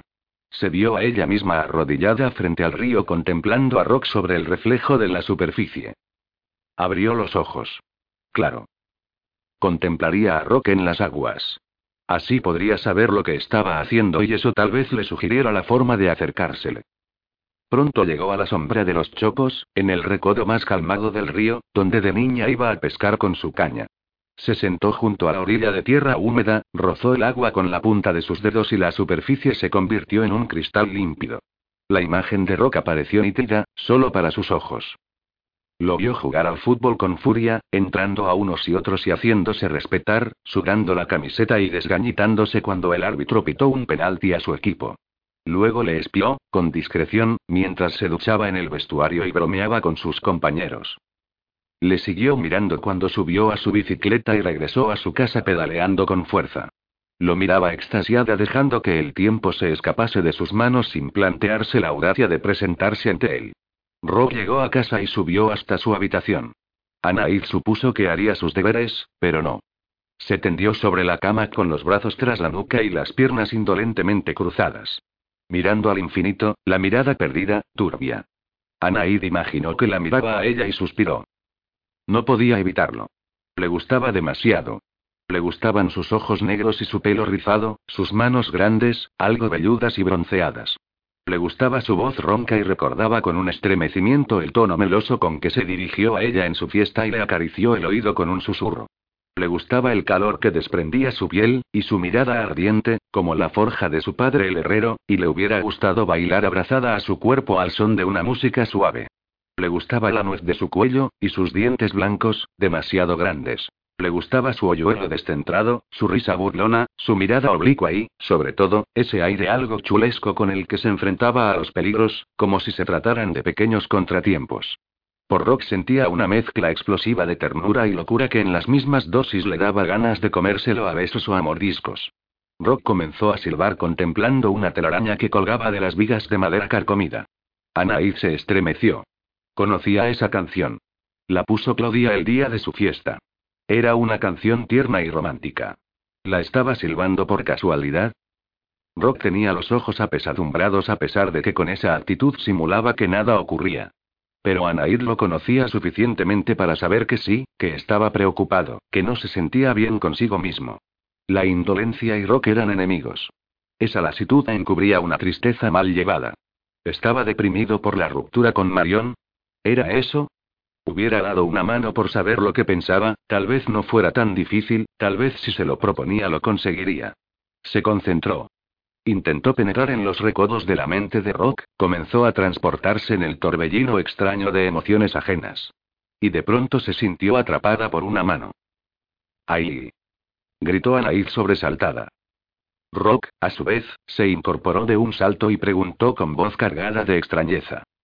¿Hay alguien ahí? Dácil. Gritó Anaid al descubrir a la causante del susto. Dácil la había agarrado por una pierna. ¿Dácil?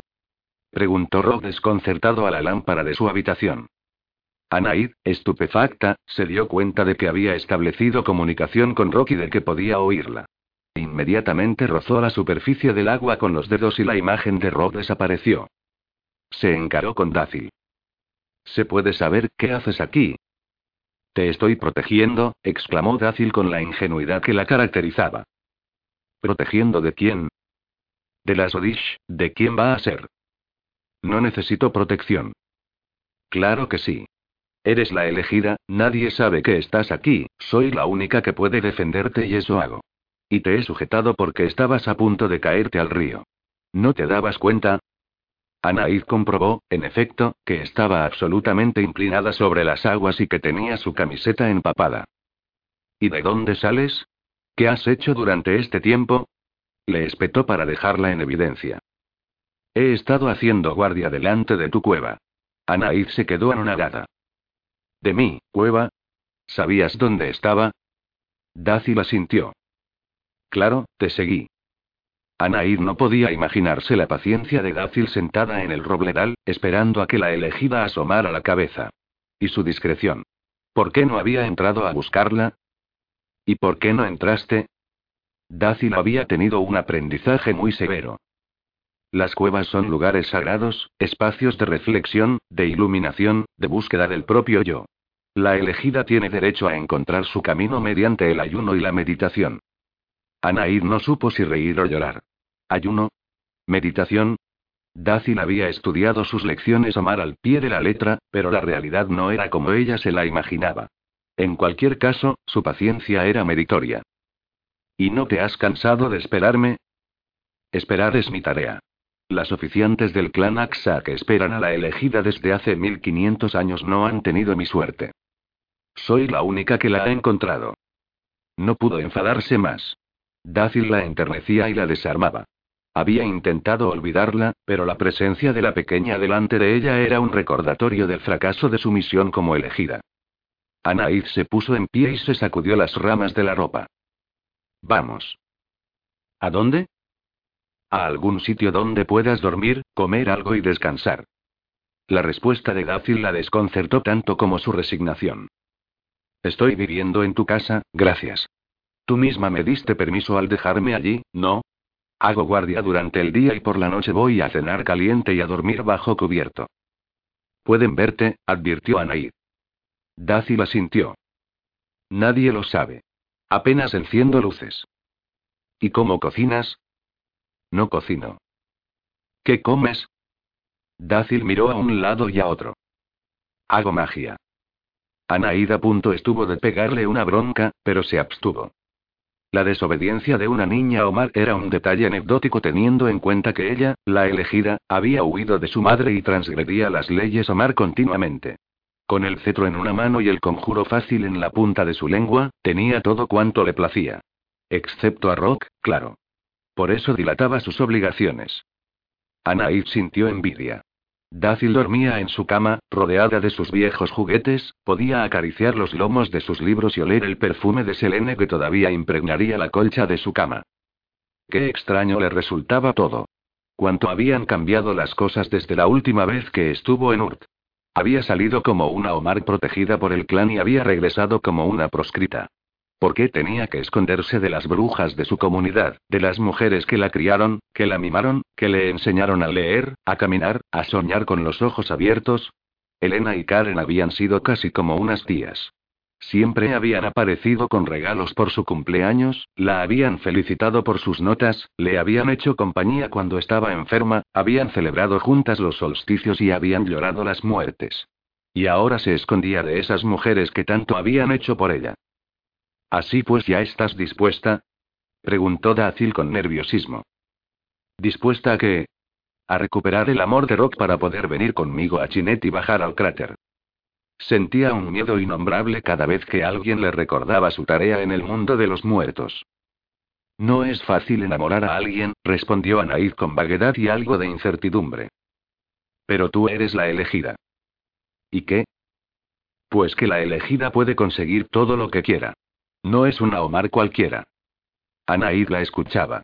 Algo le decía que Dácil formulaba con sus palabras certezas que ella tenía difusas. Ya. Pero tengo que pensar una estrategia. Yo lo tengo todo controlado. ¿El qué? Los horarios de Rock, ¿dónde va? ¿Con quién? Ya no sale con Marion. Anaid se avergonzó. Una mocosilla sin iniciar le daba clases de cómo ligarse al chico que le gustaba. Pero tenía razón. ¿Me ayudarás?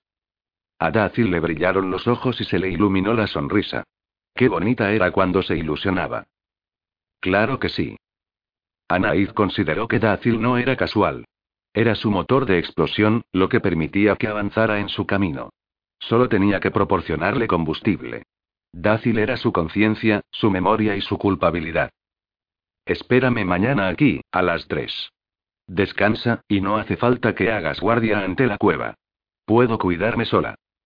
Pero Dácil la dejó estupefacta otra vez. Vigila mucho. Han desangrado a una bebé Omar cerca del valle. ¿Cómo lo sabes? Se extrañó Anaid horrorizada. Oí cómo lo explicaba Elena.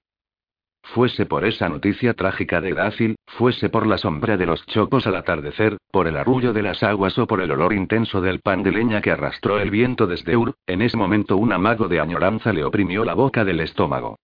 Sentía la nostalgia de su instancia reciente, de los besos de su madre, de las manos firmes de su abuela Demeter. Elena, Karen, las Omar. Todas dependían de ella y de su valor. No quiso acariciar su pulsera de turquesas para borrar su pasado. El pasado le daba fuerzas y sentido a su vida, a su misión. La melancolía le aportaba entereza. A punto estuvo en esos momentos de arrancarse la pulsera y lanzarla lejos. ¿Qué sería de ella sin su infancia y sus recuerdos? Ella era Anaid, un todo indisoluble, no podía borrar de un plumazo sus orígenes y abjurar de su clan, de su familia y sus afectos. Si acaso, reconciliarse con sus errores o admitir sus equivocaciones. Las Omar continuaban muriendo y ella no podía perpetuar más su falta de compromiso con la realidad. Estaba decidida. No podía dilatar más su espera. A su regreso a la cueva aceptó su fracaso ante Christine. No puedo. Christine no se ensañó con ella. Fue comprensiva. Pruébalo otra vez. Pero Anair ya había tomado una decisión. Necesito que me prepares un bebedizo de amor. Christine, sin embargo, de natural permisiva y complaciente, esbozó un rictus de contrariedad. Es peligroso. ¿Por qué? Christine acusó un cierto nerviosismo. Hay una profecía, no sé si la recuerdas. La dama blanca cayó estudiando la reacción de Anaid, pero Anaid no sabía a qué se refería. ¿Conoces los poemas de Eva Luz? Anaid asintió. Creo que sí. Pues recítalos. Anaid hizo memoria y de entre sus muchas lecciones aprendidas desempolvó los versos de la poetisa Eva Luz. El A, la más hermosa, perseguirá la muerte. Si ofrece el filtro de amor. Si bebe de la copa prohibida. Si formula el conjuro de vida.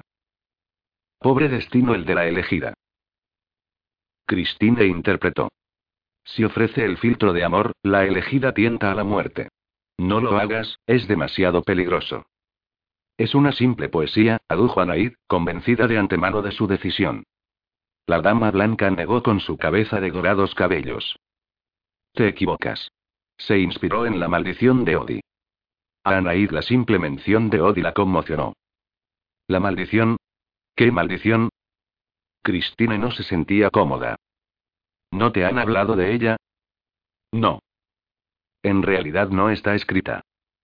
Entonces, algo se sabe, algo se ha transmitido oralmente.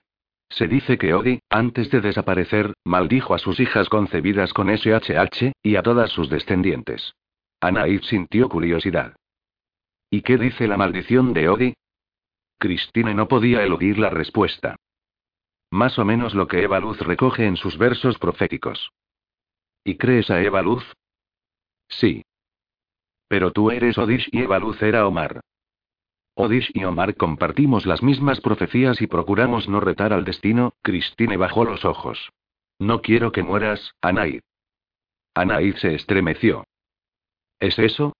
¿Puedo morir por culpa de la maldición? Christine movió la cabeza silenciosamente. Sí. Anaid se desesperó. Lo que Cristina le decía era delicado. Está bien, Daci le ofrecerá el bebedizo a Rock y desaparecerá a tiempo para que Rock me vea a mí y no a ella. Yo que tú no tentaría a la suerte, objetó Christine. Pero Anaid puso en juego toda su voluntad egoísta. Lo haré así. Quiero que Rock beba el filtro de amor y se enamore de mí. Anaid se puso manos a la obra, lo cual era parecido a decir que puso el cetro en sus manos. Soramarno y Calupirneil y Tasm. Y el cetro acudió obediente a su llamada. Christine estaba admirada. Ya forma parte de ti. En efecto. Cetro y Anaid eran una misma cosa. El brillo de su mano ya era consustancial a su naturaleza. Y con el cetro en la mano, sintiéndose poderosa y complácida, Anaid siguió a su abuela Odish y obedeció escrupulosamente todas sus indicaciones. Recogieron juntas las alas del murciélago, la piel de una rana joven, la rama de muérdago y la raíz de mandrágora. Lo mezclaron con polvo de piedras de signo sagitario, el signo de rock, cobre, arábiga, cristal y jade, sal y gema. Anaid lanzó incienso purificado sobre la poción pronunciando su nombre. Luego invocó al amor con la llama del fuego y roció con alcohol la poción cantando la melodía del amor y consiguiendo que las volutas de humo se entrelazaran en el aire, como el destino de Rock y el suyo. La poción ardió como Rock ardería al verla. Guardó la pócima en un frasco de vidrio y la contempló largamente. En ese frasco estaban contenidas sus esperanzas, sus anhelos, sus deseos. El líquido tenía un color verde, como la menta, y su olor era dulzón y empalagoso. Con la ayuda del cetro enfrió el jarabe hirviendo y esa noche durmió profundamente soñando en Rocky su hoyuelo travieso. Anaid hubiera tenido que consultar los oráculos, pero sin hacerlo sabía que los presagios no estaban de su parte. El vuelo de las perdices níveas de blancas alas era demasiado bajo, y descubrió entre la hojarasca el cadáver sanguinolento de un pequeño sario recién nacido que había escondido el zorro. Eran avisos como la fila zigzagueante de hormigas rojas de regreso a su hormiguero o las huellas desesperadas de la osa parda, que vivía en las montañas galas, en busca de su cachorro extraviado. Eran signos para aquel que pudiese interpretarlos. Y a pesar de que Anaid leía en ellos como en un libro abierto y sabía que los designios no auguraban nada bueno, fingió ser ciega y sorda y continuó adelante. Era incapaz de reprimir la urgencia de llevar a cabo su plan y, durante toda la tarde, mientras ella y Dácil se llenaban la boca de jugosas fresas y adornaban sus cabellos con violetas, riendo ajenas a los funestos presagios, Anaid, astutamente, aleccionaba a Dácil para representar su papel. Era sencillo. Se trataba de esperar a Rock en el camino por el que pasaba todas las tardes con su bicicleta. Dácil simularía regresar del campo con su bolsa de fresas llena a rebosar y sus cabellos adornados de flores y, al oír acercarse a Rock, fingiría una caída y una torcedura de tobillo.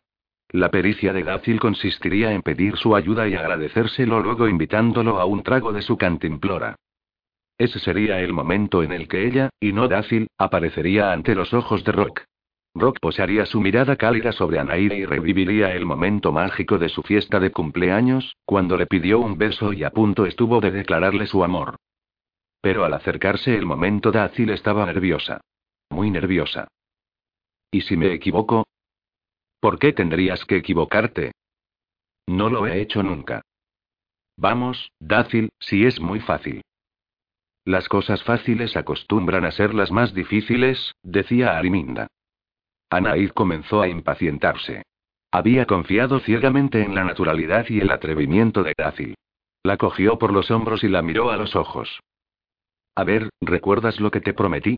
En cuanto Rob beba la poción y se enamore de mí, iremos a tu tierra, a la cueva del Teide. Dácil sonrió. Lo deseaba tanto. ¿Y seré la única que te agasajará? Anaid ratificó su promesa. Diré la verdad, diré que si no hubieras tenido la audacia de venir a buscarme, nunca hubiera sabido cuál era el camino de la elegida. Dácil aplaudió y bailoteó como una niña. Pronto, lo que había estado soñando durante toda su infancia se cumpliría. Atendería a la elegida y emprendería el viaje a Nueva York para reunirse con su madre. Le parecía imposible que todo pudiera hacerse realidad tan rápidamente. Entonces, a lo lejos, oyeron el chasquido de las ruedas de la bicicleta de Rock acercándose. Dácil palideció. ¿Qué le digo primero que me he caído o que me duele el tobillo? Anaid no pudo soportar la rabia y musitó entre dientes antes de esconderse tras el acebo. Tienes una memoria de mosquito, niña tonta. Y cuando Rock apareció en el recodo, Aid contempló horrorizada la expresión de ignorancia absoluta y de asombro que había en la cara de Dácil, sentada en medio del camino, desconcertada, mirándose las manos como si las viera por primera vez. Anaid reprimió un grito. La había embrujado. La mente de Dácil estaba en blanco, totalmente limpia de recuerdos, vacía de ideas, exactamente como un mosquito. Dácil estaba intentando recordar qué hacía allí, quién era y cuál era su misión. Anaid asistía a la escena oculta tras el acebo y sintió cómo le temblaron las piernas al ver llegar a Rock, detenerse frente a la confusa Dácil y bajar de su bicicleta para auxiliarla. ¿Te has hecho daño? Dácil levantó la cabeza asustada y rechazó la ayuda que Rock le ofrecía. No lo sé. ¿Cómo que no lo sabes? Es que no me acuerdo de nada, le confesó Dácil llevándose las manos a la cabeza con desesperación. La sentía como una calabaza vacía. Vaya, ¿te has pegado un golpe quizá? Dácil se encogió de hombros, se puso en pie y se quitó el polvo del pantalón. Quizá. ¿Quieres que te lleve hasta el pueblo? Dácil vaciló y dudó. Pues, no lo sé. Anaid quiso gemir. Su plan se iba al traste. Estaba perdiendo la ocasión por culpa de su mal carácter y de una niña tonta. A la desesperada, musitó como un soplo al oído de Dácil. Eres Dácil, recuerda tu papel, debes ofrecerle el bebedizo. Rock, práctico, la cogió de la mano y se presentó. Soy Rock, el hijo de Elena.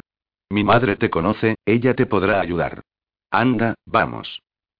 Y en ese preciso momento Dácil recuperó milagrosamente la memoria. Eres Rock, claro, ya me acuerdo. Te estaba esperando, vomitó de sopetón. A mí. Se sorprendió Rock. Dácil, con la ingenuidad que la caracterizaba, reprodujo en voz alta la secuencia que instantes antes no podía siquiera intuir. Sí, a ti. Yo tenía que ofrecerte un trago de mi cantimplora. Y con toda la desvergüenza de la que una muchachita de 13 años puede ser capaz, abrió su mochila, sacó su cantimplora y se la ofreció a Rock. ¿Te apetece un trago? Anaid quiso morirse. ¿Cómo se le había ocurrido confiar en una niña como Dácil? Rock se quedó a cuadros. Esto, o sea, apareces en medio del sendero como si fueras un fantasma, me dices que has perdido la memoria y luego me explicas que me esperabas para ofrecerme un refresco. Sí. Creo que no necesitas un médico, necesitas un psiquiatra, le respondió muy seguro de sí mismo, e hizo el intento de volver a pedalear. Dácil entendió que lo había hecho fatal y le pareció oír unas palabras sugeridas por el viento, pero dictadas desde las ramas de acebo tras las que se escondía la elegida. Insiste, que no se vaya, no lo dejes marchar. Anaíz mordía las uñas de impaciencia y esperaba. Afortunadamente, Dácil la obedeció e impidió que Rock se marchara. Espera, espera, un sorbito y basta. Rock no entendía nada. Oye, niña, ya hay bastante tomadura de pelo, yo me abro. Y esa vez sí pedaleó, pero por poco rato. Dácil se agarró a su camiseta, como una lapa. No puedes irte sin probar mi refresco. Pues claro que puedo. Anaid estaba a punto de echarse a llorar, pero ante su sorpresa Dácil se le adelantó. Dácil empezó a llorar como una tonta y ese fue su acierto. Rock, medio conmovido, medio intrigado, cambió su tono y se compadeció. Yo, perdona, lo siento, no quiero ser brusco, pero os que no entiendo nada. Anaid se llevó las manos al pecho. Había un atisbo de esperanza. Dácil, al percibir que no podía convencer a Rock por las buenas, pero sí podía conmoverlo por las malas, inventó ahí mismo, sobre la marcha, una complicada historia que dio sus frutos. Soy un desastre, siempre pierdo todas mis apuestas. Improvisó con desparpajo. Volvía a ser la misma dácil de siempre, fresca, natural, convincente. ¿Qué apuesta? Dácil continuó con su historia disparatada. Me aposté con mi mejor amiga que conseguiría que un chico aceptase mi invitación de beber un refresco conmigo. Pero nadie quiere. Rock se rascó la cabeza perplejo. A lo mejor no era tan descabellado. Siempre había creído a pies juntillas que las mujeres eran complicadas. Sus novias, amigas y profesoras así se lo habían confirmado. Anaid percibió su disponibilidad, acarició su zafiro y se concentró con todas sus fuerzas en moldear la voluntad de Rock. Yo formo parte de una apuesta. Eres el último. He perdido todas mis oportunidades. Me dio seis horas de tiempo y se acaban de aquí a unos minutos. Rock dudó unos instantes y Dácil subrayó su actuación con un mutis lento y premeditado. Anaída aplaudió ese recurso tan femenino que ella jamás utilizaba. Lo siento, perdona por todo este lío. Siempre pierdo, soy una perdedora. Me hizo el gesto de abandonar y dar media vuelta. Surtió efecto. Rock la llamó. ¿Solo es eso? ¿Probar un refresco? Sí. Un sorbo y basta. Rock tenía más dudas. Pero, a ver, ¿y tu amiga cómo sabrá si ganas la apuesta o no? Dácil estuvo apurada un segundo. Está ahí atrás, mirando. Escondida, y señaló hacia donde se ocultaba Anaid. Anaid, desconcertadísima, se llevó la mano al pecho. El corazón le latía con tal intensidad que por fuerza Rock tendría que oírlo. Rock fijó la vista entre los acebos y no vio nada. Anaid sintió que se deshacía de pánico. No se le había ocurrido nada mejor a Dácil que decir la verdad. Esa niña era una cabeza hueca, una cabeza loca, una cabeza llena de pájaros. En cuanto remontaba un bache se metía dentro del siguiente. Tendría que salir y deshacer el entuerto. Si esa amiga tuya asoma la nariz, te hago el favor que me pides, pero todo me suena tan marciano que, si me bebo tu refresco, me voy a sentir idiota, dijo Rob Burlon, con su hoyuelo hundido junto a una sonrisa manifiestamente chulesca. Anaid no se lo pensó dos veces. Acarició su zafiro, se irguió tan alta como era y salió de detrás de los arbustos con dignidad. Rock se quedó de una pieza, palideció. Se restregó los ojos y volvió a abrirlos.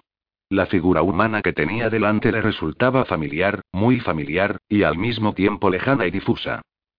Hola, dijo como un bobo. Hola, le contestó Anaid con más aplomo del que creía tener. Eres. Dijo con insistencia chasqueando los dedos para acompañar a su intuición. Anaid sonrió de una forma natural. Rock estaba en un apuro. Ella dominaba la situación. Y en ese momento adquirió toda la seguridad que durante esos días había ido acumulando lentamente gracias a la obra paciente de la Dama de Hielo.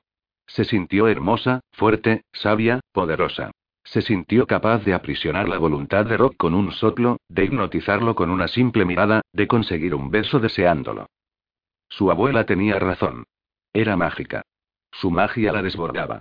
Era la elegida, era la portadora del cetro. Era joven, bella y muy inteligente.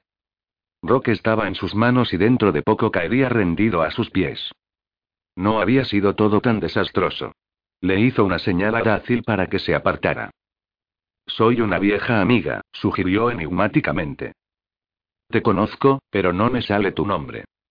Anaid se sorprendió del extraño efecto de la poción del olvido. Posiblemente Rob no la asociase con la Anaid feucha e introvertida del curso anterior. Mejor. En cuanto tomes el refresco lo recordarás. Rob ladeó la sonrisa con chulería y dio un paso hacia ella. La miraba con intensidad. Anaid vaciló, pero aguantó el embate cara a cara. ¿Me vas a embrujar? preguntó Rob guiñándole el ojo con picardía. Anaid rió con ganas y le devolvió el guiño. Gunnar le había enseñado a ser rápida de reflejos. Pues claro.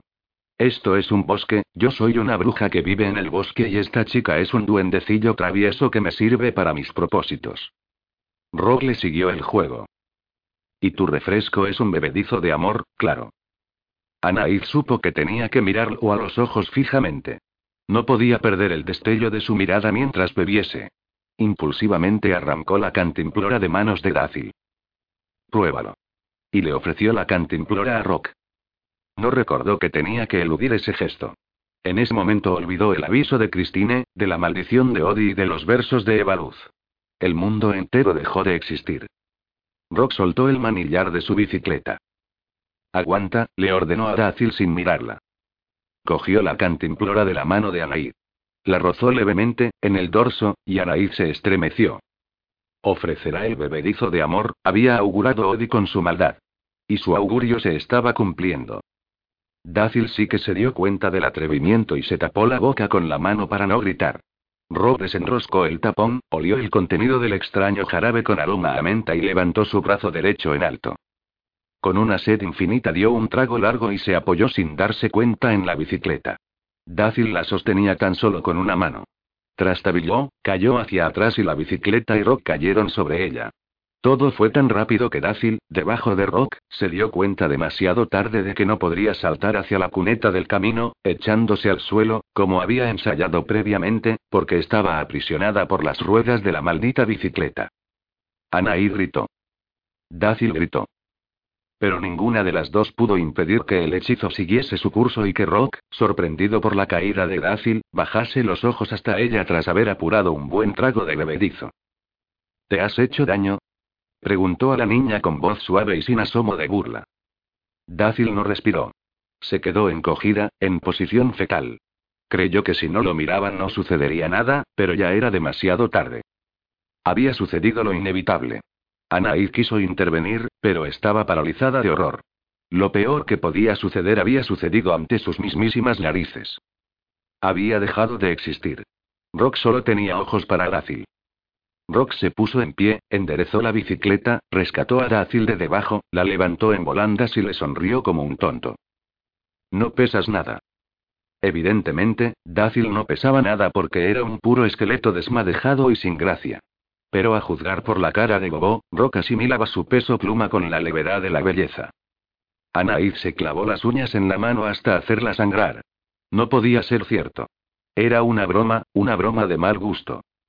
Rock, resuelto, sentó a Dácil sobre la barra de su bicicleta. Te llevaré a mi casa para que te eche un vistazo mi madre. Anaid quiso decir algo pero estaba muda de asombro. Quiso llorar, quiso patalear, pero daba lo mismo. Rob no la veía. Dácil intentó escabullirse de diversas fieras. No hace falta, estoy perfectamente.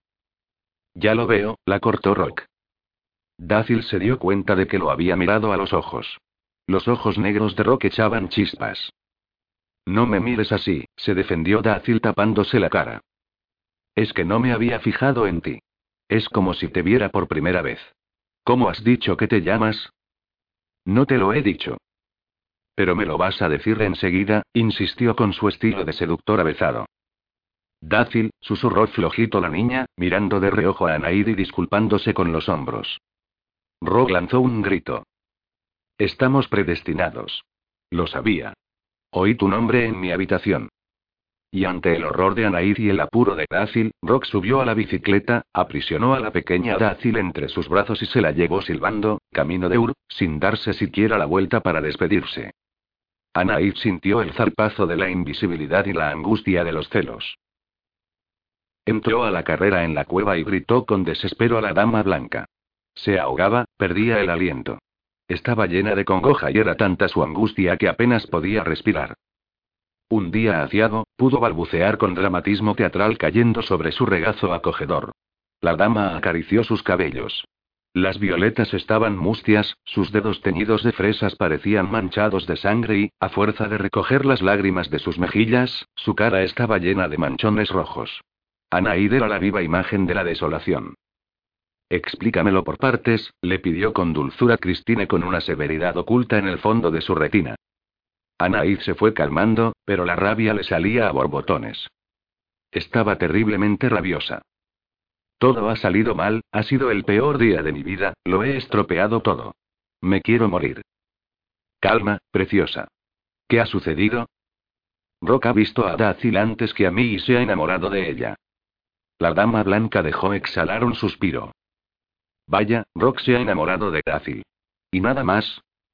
Anaí calló, no se atrevía a confesar su imprudencia. Pero la Odis podía leer su pensamiento o quizá lo sabía Lodo. ¿Fuiste tú quien ofreció el bebedizo de amor a Rock? Es así. Yo no quería, pero tuve que hacerlo. No hay nada que debamos hacer sin desearlo, aseveró con dureza la dama blanca. Has tentado a tu suerte. La maldición de Odi puede cumplirse. Anaid sintió miedo, aunque no tanto como para olvidar lo más acuciante, lo más inmediato. ¿Qué se puede hacer con Rock? No quiero que esté enamorado de Gracie. Christine se mostró prudente. Todo se puede detener o borrar de la memoria, pero lo que ya ha sucedido, ha sucedido, y me temo que no va a ser fácil corregirlo. Sobre todo si hay otros testigos. ¿Dónde está Dácil? Anaid no quería ni pensarlo. En su casa. Rock le pidió que se quedara con ellos. Christine chasqueó la lengua con disgusto. Eso es un engorro. Elena no es tonta. Sospechará. Anaid invocó al cetro, lo acarició, lo blandió y se sintió mejor. El mundo volvía a resituarse tras el cataclismo. Veía atisbos de luz. Esta misma noche me llevaré a Dácil de casa de Rock y le daré a Rock de nuevo el bebedizo. La dama de hielo no aprobó su plan. No puedes. Anaid se enfadó. Tenía su cetro, era la elegida. ¿Y no podía satisfacer sus deseos? ¿Cómo que no puedo? No me digas eso, abuela. No se puede contrarrestar el bebedizo de amor si no es con una poción del olvido. Anaid se sorprendió. Ignoraba esos recovecos del protocolo. ¿Quieres decir que primero tiene que olvidar y luego volver a enamorarse? Eso mismo. Anaid sentía la comezón de los celos mordiendo sus entrañas. Pues olvidará a Dacil.